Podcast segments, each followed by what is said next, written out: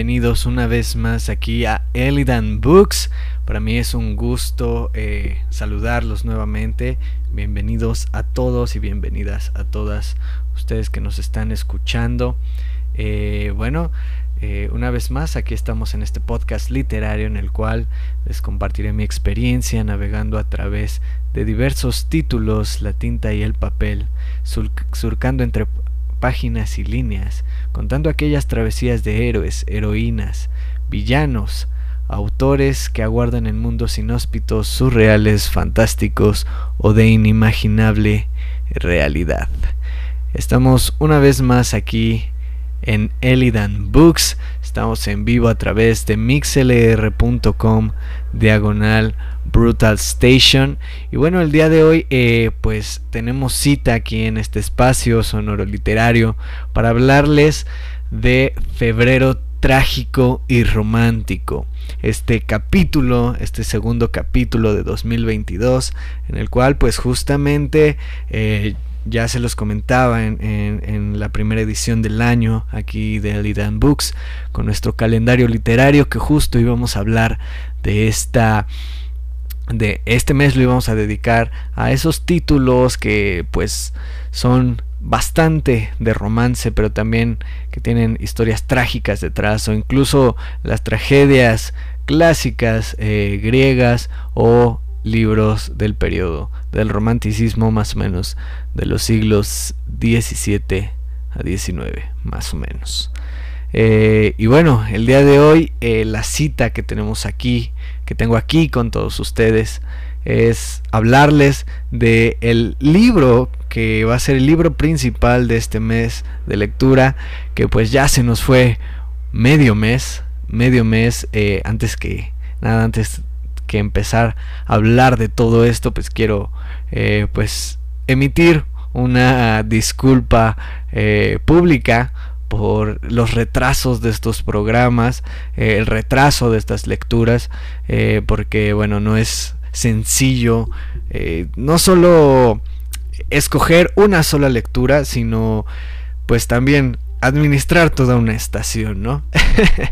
Eh, y bueno, eh, sí, mucho trabajo de, de manera personal, eh, mucho trabajo aquí con la estación, mucho, mucho que leer por ahí afuera y demás cuestiones. Ahorita compartiéndoles, me encuentro leyendo nuevamente el Señor de los Anillos, Las Dos Torres, por mero gusto. Y eh, recientemente terminé de leer Mitos Nórdicos, eh, escrito por el señor Neil Gaiman.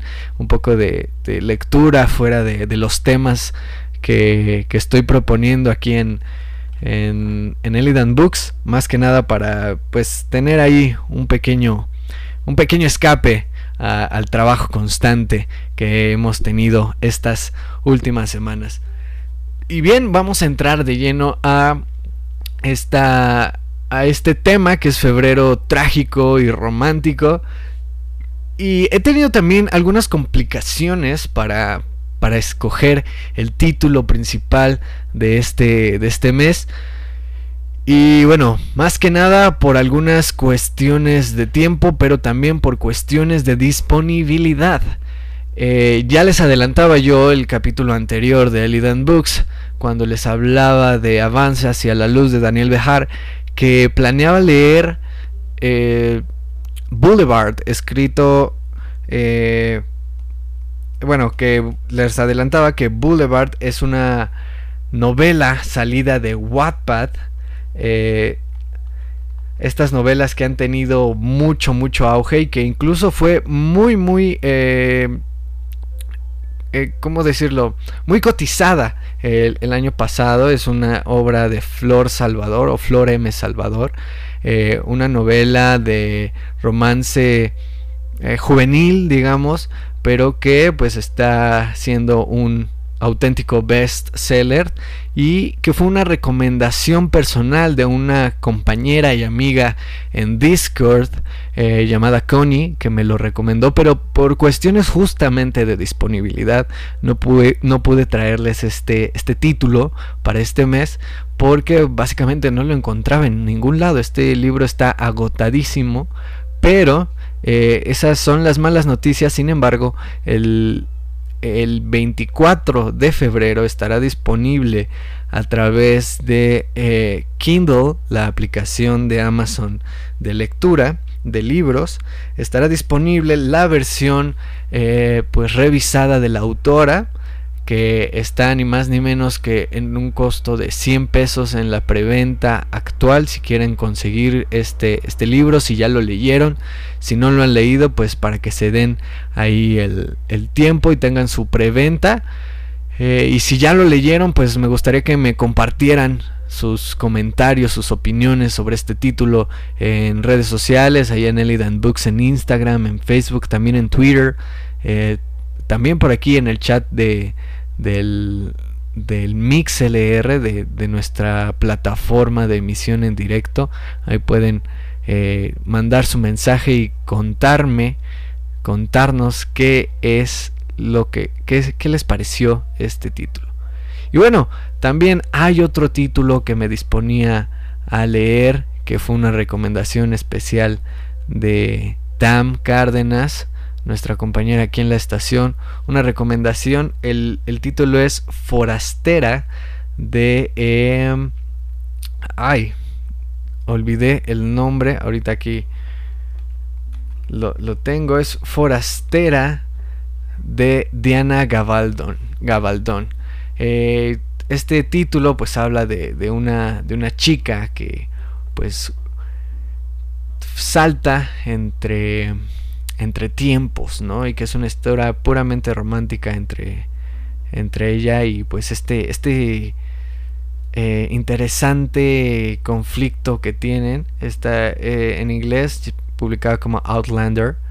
Forastera era un libro que tenía muchas ganas de leer, pero que esta cuestión no fue cuestión de disponibilidad, sino que debido al tiempo, debido a, a muchas cuestiones ahí, pues es un libro bastante amplio, bastante largo de leer y sinceramente no eh, concebía a, futuro poder darme el tiempo de leerlo, de leerlo, perdón, en, eh, completamente y traérselos a ustedes aquí. Pero bueno, fuera de todo eso, el libro seleccionado para este mes de febrero es El Ruiseñor escrito por Christine Hanna, eh, un libro también que en los últimos años ha sido muy, muy galardonado, muy sonado, eh, un, libro de romance, pero también un libro bélico e histórico incluso, que es lo que me llamó mucho la atención. Yo ya les compartí también, usualmente no soy de leer romance, pero eh, bueno, esta historia y la sinopsis que se las compartiré a continuación, pues me, me, intrigaron bastante y me dieron ese interés por querer leerlo. Este es un eh, libro que pueden encontrar este, en librerías Gandhi a un precio más o menos de 350 pesos. O si disponen de su aplicación de Kindle en su celular o en, en su tablet, en sus dispositivos, bueno, pueden encontrarlo eh, por un muy excelente precio de 99 pesos. Eh, eh, su extensión es más o menos de 500 páginas y bueno, citando esta sinopsis, nos cuenta que Ruiseñor es una conmovedora novela acerca del papel y la valentía de las mujeres ambientada en el, en el París de la Segunda Guerra Mundial un millón de ejemplares vendidos a nivel internacional, nombrado por Goodreads como uno de los mejores libros del año. En el tranquilo pueblo de Caribou, Bien Mureac se despide de su marino, Antoine, de marido, perdón, Antoine, quien se marcha eh, eh, al frente y ella pues no cree que los nazis invadan Francia, pero bueno, como sabemos bien históricamente es invadida. Eh, y bueno, de un momento a otro se encuentran con soldados marchando por las calles, en caravanas de camiones y tanques, eh, aviones surcando los cielos, eh, lanzando bombas y demás. Y bueno, llega un capitán alemán, nos dice, cuando un capitán alemán requisa la casa de bien, ella y su hija deben vivir con el enemigo o perderlo todo. Sin comida, ni dinero, ni esperanza. El peligro se intensifica alrededor y Vian se ve obligada a tomar difíciles decisiones para mantener con vida a su familia. La hermana de Vian, Isabel, es una rebelde chica de 18 años en busca de un propósito que dé sentido a su vida mientras miles de parisinos escapan de la ciudad ante la inminente llegada de los nazis. Isabel se encuentra con Gazón, un partisiano que cree que los franceses pueden luchar contra los nazis desde dentro de Francia. Isabel se enamora completamente, pero cuando él la abandona, Isabel se une a la resistencia y nunca mira hacia atrás, arriesgando su vida una y otra vez para salvar a otros.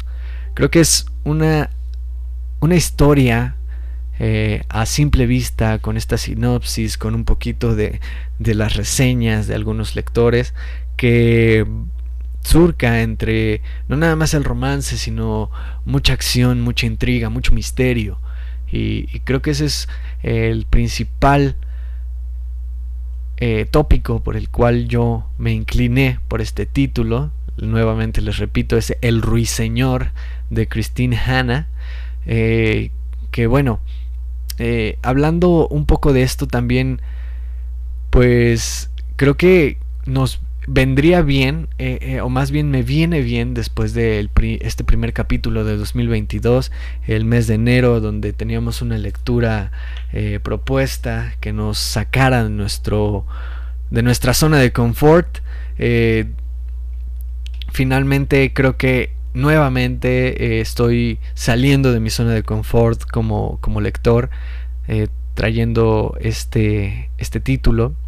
Creo que es algo que si bien puede ser muy muy interesante, también habrá que ver cómo eh, se va desarrollando la historia. Creo que puede ser muy muy intrigante, muy complaciente a, a, los lectores más eh, perdón a los lectores más este críticos entonces creo que puede ser una gran lectura y que bueno estaré trayendo para todos ustedes como cada fin de mes un breve comentario y mis opiniones acerca de este título. Eh, sin más que decir eh, por este por este título por este tema también este mes estaré eh, pues trayendo para ustedes la primera narración de este año, ya eh, pues con la producción detrás, con su propia musicalización, eh, un poquito de, esta lectura que me gusta hacer para todos ustedes aquí en Elidan Books. y bueno, para mí se trata de una historia trágica, para mí es una historia que que raya entre muchas cuestiones psicológicas, sociales, eh, personales, emocionales, de sensibilidad y muchos, muchos temas que la primera vez que yo leí este cuento, esta historia, pues quedé conmovido y al mismo tiempo impactado por el desenlace de la obra. Eh, Puede que muchos de ustedes lo conozcan, puede que no, pero es una historia que para mí queda ad hoc de cierta manera con este febrero trágico y romántico, principalmente en la parte trágica y se trata ni más ni menos que la historia de Bart Levy, el escribiente, un cuento escrito por Herman Melville. Eh, esta historia que pues yo la leí eh, hace no mucho tiempo, en, en la universidad y que por ahí tocó temas muy interesantes para mí, muy, muy sensibles y que ya se los decía, me impactó mucho eh, el desenlace de esta historia y que yo no sabía, pero tiene múltiples de, de adaptaciones televisivas e incluso fílmicas que bueno, me daré a la tarea de, de ver no sé si todas y cada una de ellas, pero sí de ponerme al corriente y poder eh, pues tener más eh, que, contar o que tener perspectivas diferentes sobre esta, esta historia. Y bueno, eh, para Para que ustedes sepan un poco de qué se trata eh, Bartleby, el escribiente, bueno, les tengo una, una pequeña sinopsis. Y bueno, nos cuenta la peculiar historia de un copista que trabaja en una oficina de Wall Street. Un día de repente deja de escribir, amparándose de su famosa fórmula, una frase que detona todo en esta historia, que dice preferiría no hacerlo. Nadie sabe de dónde viene este escribiente, prefiere no decirlo y su futuro es incierto, pues prefiere no hacer nada que altere su situación. El abogado, que es el narrador de la historia, no sabe cómo actuar ante esta rebeldía, pero al mismo tiempo se siente atraído por tan misteriosa actitud. Su compasión hacia el escribiente, un empleado que no cumple ninguna de sus órdenes, hace de este personaje un ser extraño como el propio Bartleby. Eh, una historia muy muy interesante, pero también muy extraña a simple vista, muy extraña para para quien busque justamente una historia tranquila, una historia muy digerible. Eh, la lectura de este, de este cuento de Bartleby, el escribiente, es muy sencilla, realmente es muy digerible, pero el contenido es lo que se vuelve denso en cierto punto. Entonces, eh, no sé, para mí es una, una obra que, que tocó muchas fibras eh, literarias, que tocó eh, pues temas muy amplios, que me hizo cuestionar incluso a veces el actuar de, nosotros como, como personas ante la sociedad, ¿no? Y cómo actúa Bartleby, eh, teniendo por ahí la, el cuestionamiento de si es correcto o no es correcto, si es eh, por impulso de sus emociones o si es este, no sé, simplemente una decisión eh, de, de apatía, ¿no? Entonces, Bartleby, Bartleby, perdón, el escribiente, eh, será la narración de este, de este mes. Se las traeré a final de mes. Eh, por ahí estaremos comentando y si pueden, claro que sí, también las estaré dejando en el podcast, eh, en Spotify y todas las plataformas de podcast, Google Podcast, Apple Podcast, Breaker, em, Radio Public, este, Pocket Cast y, demás, muchas, muchas eh, aplicaciones y plataformas de podcast que existen hoy en día. Y ahí estará Bartleby, el escribiente, para todos ustedes y claro también de manera en vivo aquí a través de mixlr.com diagonal brutal station. bueno, eso es básicamente lo que a grandes rasgos quiero traer para ustedes este mes, este corto mes y que bueno, se vuelve más corto por, por esta presentación a mitad de mes, el, día 15. Eh, y que también, eh, pues por ahí me gustaría compartir con ustedes algunas otras lecturas, algunos otros títulos eh, de romance que, he podido eh, disfrutar eh, con el tiempo, en, el pasado y demás.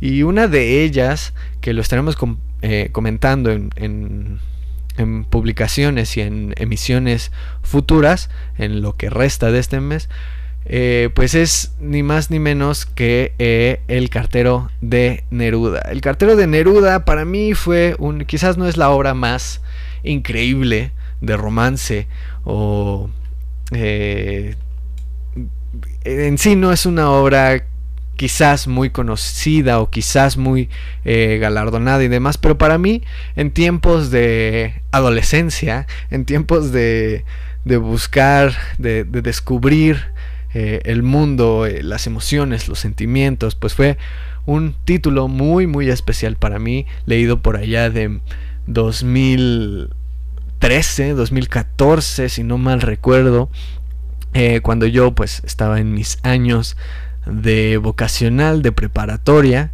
justamente para nuestras clases de expresión oral y escrita el cartero de Neruda para mí pues fue un, acercamiento eh, al yo creo que el primer acercamiento a una novela de este de romance. Y que también fue un punto crucial como para que yo me acercara un poquito más a, la lectura, eh, como un poquito más densa, porque hay, un, hay una frase muy especial que quiero compartir con ustedes, que fue como que lo que me cambió a voltear a, libros clásicos y demás, más de lo que leía en ese momento, que pues no pasaba de fantasía, ¿no? Eh, y es que eh, en esta historia hay una, eh, una frase que dice el, el, el poeta Neruda, más bien que su cartero le, le, comparte, ¿no? Y le dice, ¿cómo se llama? Y le, le dice su cartero, ella se llama Beatriz. Y dice, ah, las Beatrices eh, confieren amores inconmensurables, como a Dante, o algo así le dice, no, no recuerdo bien. Y él pregunta, ¿qué Dante, no? Entonces le dice, pues Dante Alighieri, él se enamoró de, de una Beatriz. Y yo en ese momento ignoraba pues el nombre de el poeta florentino, digo, eh, de Florencia, sí, florentino, eh, Dante Alighieri, y la obra, ¿no? Como es la, Divina Comedia, o este, obras eh, dedicadas justamente a Beatrice. Entonces, busqué y dije, bueno, vamos a leer estas obras. Me gustaron mucho. De hecho, La Divina Comedia es una de las obras que, más me gusta, que más disfruto. Que tengo por ahí una edición especial escrita al italiano. Bueno, su, su versión, digamos, original, en idioma original. Y que bueno, a partir de no sería sin el cartero de Neruda que yo no me hubiera acercado. Esta novela está escrita por Antonio Escármeta eh, y bueno, es una. Es una historia que habla sobre un, un pequeño pueblo en, en, Buenos Aires que también tiene su adaptación este, fílmica que se llama El Postino, estrenada en 1994. Eh, y todo esto ocurre en Italia, ¿no? Pero también esta adaptación es muy muy recomendable si quieren como tener en cuenta el, el contexto de la historia o quieren adentrarse un poquito a algo más visual antes de leer esta, esta, esta historia. Y bueno, es el joven Mario Jiménez, es justamente el cartero de Neruda y está designado a pues ser el cartero de un solo cliente, que es ni más ni menos que el poeta Pablo Neruda, ¿no? Eh, y que él con él comparte estas charlas de cómo se enamora de Beatriz eh, y cómo es que le pide consejos al, al autor de cómo conquistar a una mujer, de cómo, cómo eh, podría dedicarle algunas palabras, cómo podría escribirla, incluso le pide ayuda y le pide que escriba un poema para ella. Entonces, una serie también de peripecias que al final tiene un final eh, bastante bonito, bastante apreciable y que pues me gustaría también compartir con ustedes más adelante y en profundidad esta historia eh, aquí en Elidan Books. Y bueno, voy a ir a un pequeño, pequeño, eh, una pequeña pausa musical, un pequeño este, respiro para todos ustedes, también un poquito para mí. Y enseguida me gustaría que eh, me permitan compartirles algunas de mis mis primeros mis primeras emociones o mis primeras reacciones con algo que eh, me gusta muchísimo que es el mundo de John Ronald Well Tolkien y bueno esta serie que se está preparando a través de Amazon Prime que es eh, Los Anillos de Poder que el día domingo tuvo un teaser trailer eh, durante la emisión del el Super Bowl, del que también soy, bueno, soy muy aficionado a la NFL. Eh, y bueno, estaba por ahí viéndolo cuando salió este teaser. Y regresando de esta pausa, me gustaría compartir con ustedes mis primeras impresiones y las emociones que tuve con esta futura adaptación y este pequeño teaser que nos dieron. No nos vamos mucho tiempo, es un pequeño, pequeño respiro. Enseguida regresamos aquí en Elidan Books.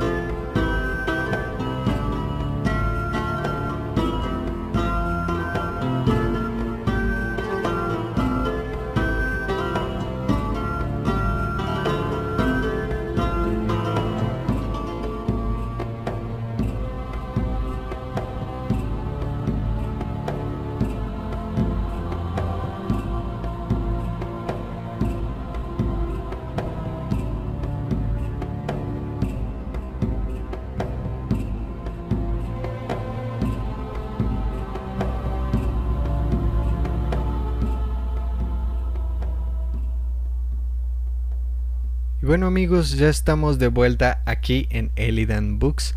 Eh, una pequeña pausa, un pequeño respiro musical y como ya les adelantaba antes de esta pausa, eh, me gustaría compartir con todos ustedes y todas ustedes eh, mis primeras impresiones sobre todas las noticias que se han dado últimamente, sobre esta mega producción que pinta para ser y de hecho está Amazon se propone que sea la serie más cara de la historia, que es eh, El Señor de los Anillos, Los Anillos de Poder.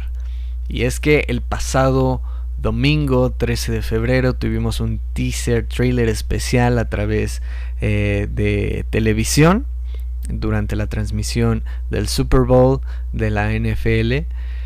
Y bueno, eh, ¿qué decirles? Ya antes habíamos tenido unos pequeños teasers eh, a través de imágenes publicados por eh, la cuenta oficial de Instagram y de Twitter de, de Amazon Prime o de Prime Video y que después la página Vanity Fair trajo, más bien sacó a la luz filtraciones de imágenes, eh, pues ya, de los sets armados, de personajes, incluso eh, descripciones de qué personajes iban a desenvolverse en la historia, algunas de las tramas que iba a haber en, en, esta historia. Y algo que pues estuvo por ahí muy muy sonado entre el fandom, entre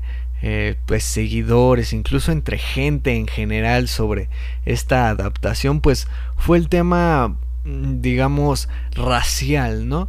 El tema de que exista un elfo negro e incluso una enana negra y un hobbit eh, negro. Eh, yo sinceramente no estoy en, en discusión en esto, creo que no hay parte de discusión. Mucha gente dice que esto es una una inclusión forzada por este hecho de, de tener más eh, personas de color en, series, en, producciones.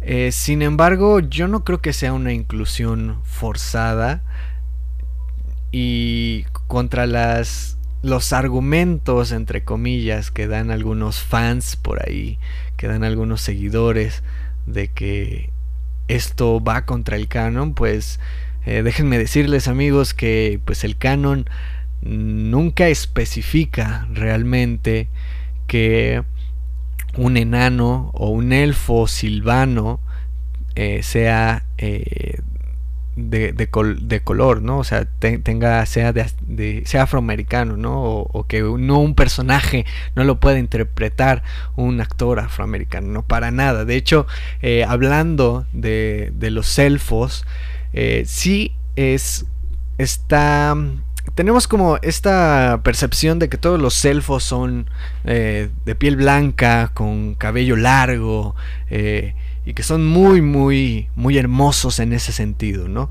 Y que si hay descripciones de los elfos en, en el Legendarum de Tolkien, incluso en sus obras, eh, como eh, no necesariamente El Señor de los Anillos, El Hobbit o El Silmarillion, sus obras principales, sino en la historia de la Tierra Media, las cartas de Tolkien y demás, eh, donde describen que específicamente los elfos de descendencia Noldor eh, son los que son de piel blanca, exclusivamente blanca.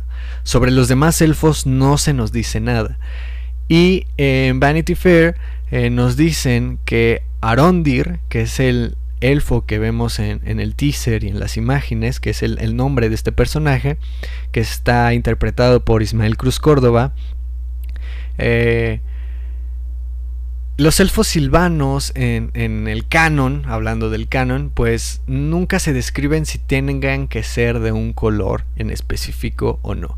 Los elfos silvanos fueron elfos que se quedaron en la Tierra Media y que eh, pues no viajaron hasta la Tierra Prometida de Aman en eh, este cuando eh, surgieron los elfos en, la Tierra o en la Tierra de Arda, como se conoce al mundo de la Tierra Media.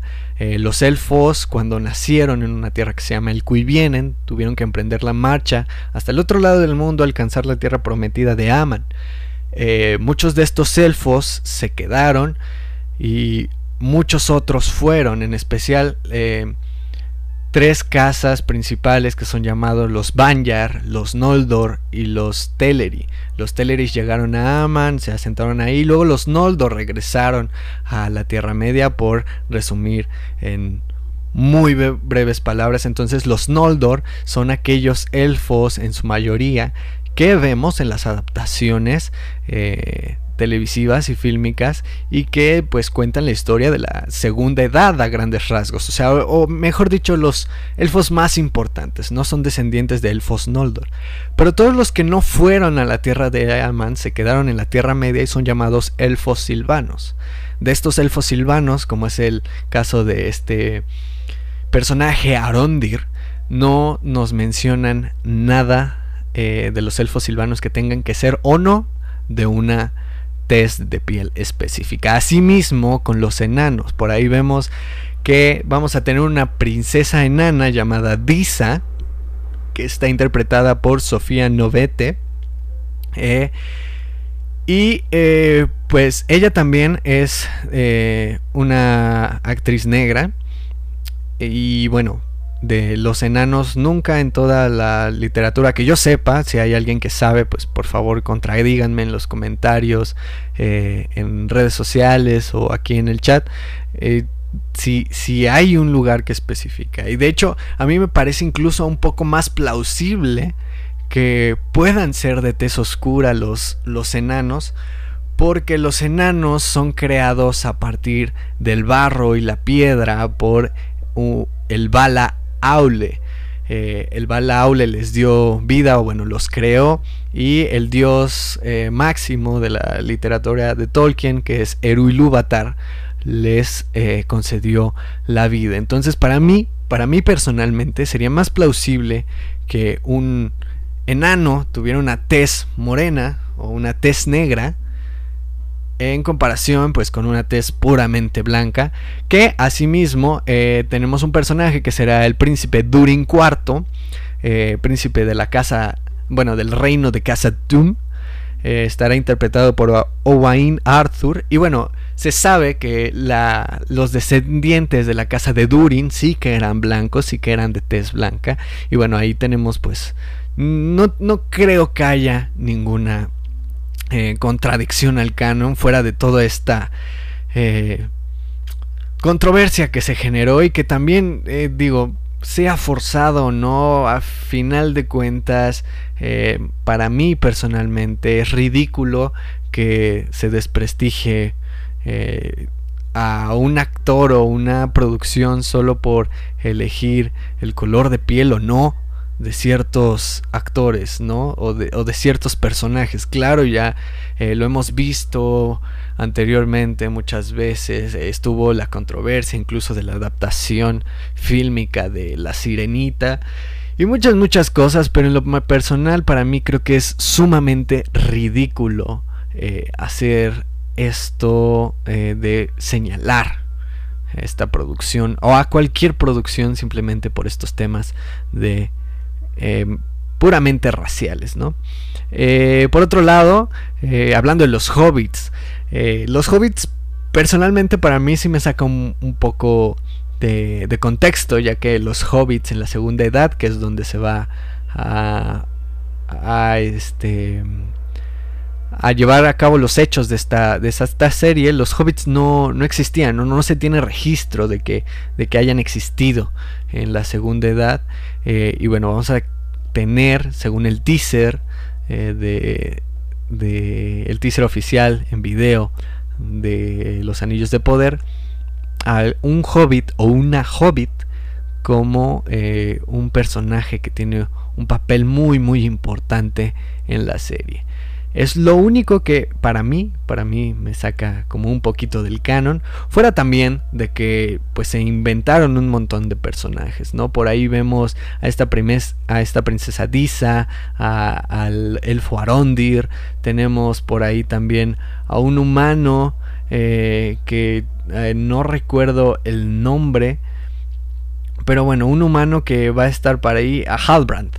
Halbrand eh, también un personaje puramente inventado, pero que creo que no está tan mal que se inventen algunos personajes. Si es para bien del desarrollo de la trama y va un poquito con el canon, porque tenemos que personajes muy muy muy importantes para la segunda edad como Galadriel, como Elrond, eh, son muy muy importantes y van a estar ahí como personajes principales. Y quizás esto sea simplemente algo eh, colateral o algo necesario para desarrollar ciertos acontecimientos en la historia.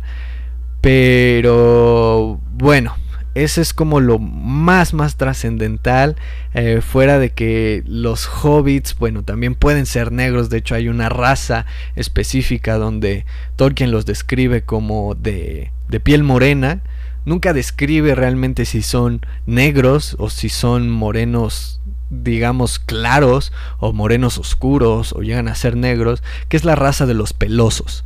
Los hobbits pelosos sí que pueden ser negros, incluso hay un actor confirmado que será como el hobbit sabio, que es eh, pues un, un descendiente afroamericano puramente negro, entonces pues no tiene que haber ningún problema con eso. Y sobre el video en específico, hay muchas cosas que en lo personal no, no me encajan.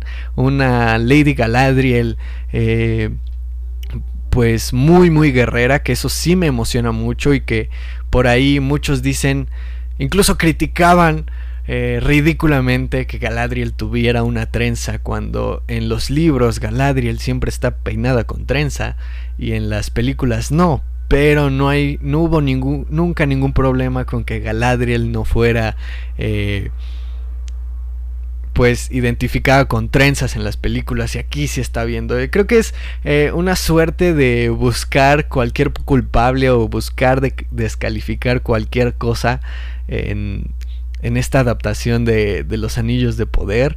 Eh, sí hay muchas cosas como que, por ejemplo, no hay hobbits o como una imagen de dos cazadores nómadas que tienen dos astas gigantes en la, en la espalda que sinceramente pues no sé de dónde lo sacaron. Espero que no haya sido algo así como eh, meter a enanos montados en cabras como en cabras perdón como la adaptación de El Hobbit y la batalla de los cinco ejércitos.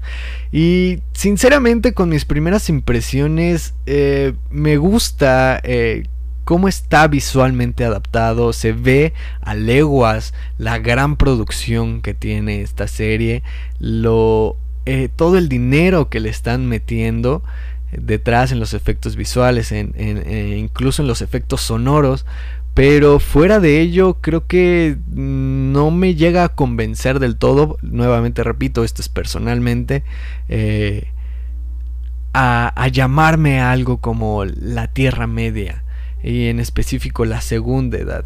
Claro, habrá que ver qué más nos presentan en adelante. Esta serie se estrena en septiembre de este 2022 y pues ver cómo se desarrolla esta historia porque pues eh, sí hay muchas cosas que no, no encajan del todo, pero que, vamos, también yo soy de la idea que finalmente es una adaptación.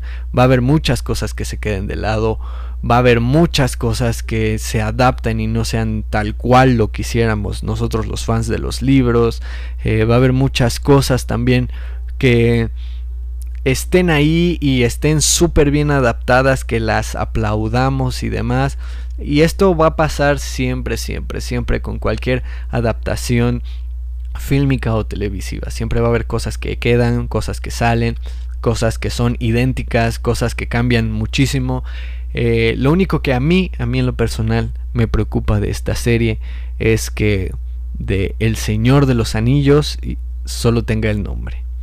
Eh, no sé si me doy a entender que esta serie pues sea solo de nombre la Tierra Media y la Segunda Edad y los Anillos del, de Poder, pero no vaya más allá con realmente lo que sucede en la historia. Pero bueno, eso, eso ya lo veremos en adelante con todo lo que nos vayan presentando sobre The Lord of the Rings, The Rings of Power, El Señor de los Anillos, Los Anillos de Poder y todas las tramas, subtramas y tramas principales que tenga esta serie.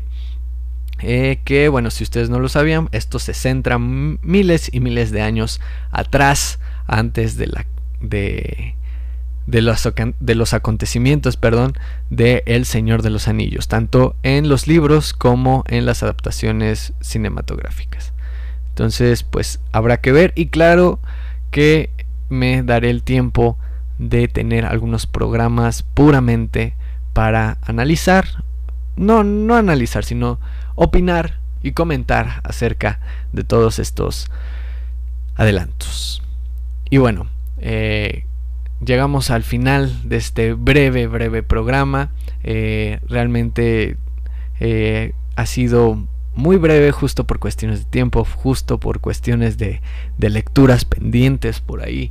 Pero que nuevamente les repito, eh, este mes de febrero trágico y romántico estaré trayendo para ustedes, no nada más al final como comentario y demás y como lectura principal, eh, El Ruiseñor de Christine Hanna, una novela muy interesante que tiene muchos, muchas tintas, no solo de mucho romance, sino también de mucha acción, de mucha acción bélica también, y por ahí incluso algunos misterios. Pero también estaré trayendo para ustedes la narración de Bartleby, el escribiente, una, un cuento que pues me marcó mucho hace unos pequeños, hace no mucho tiempo, eh, cuando lo leía en la universidad, escrito por Herman Melville.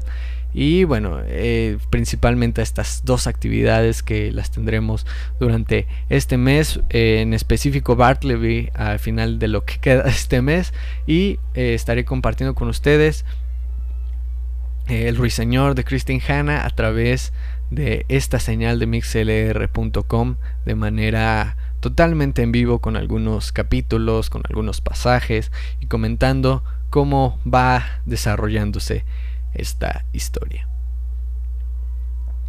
Y bueno, no me queda más que agradecerles a todos ustedes por estar aquí, por sumarse a la señal de Elidan Books a través de mixlr.com, diagonal Brutal Station. Recuerden que pueden seguirme en redes sociales como Elidan Books Ahí pueden encontrar eh, pues los contenidos que estaremos publicando y pues también las redes eh, principales eh, de difusión como son en podcast, en Spotify, Google Podcast, Apple Podcast, Breaker y todas las plataformas de podcast que ustedes se imaginen. Ahí está cada una de nuestras transmisiones, cada uno de nuestros programas especiales como son estas futuras narraciones.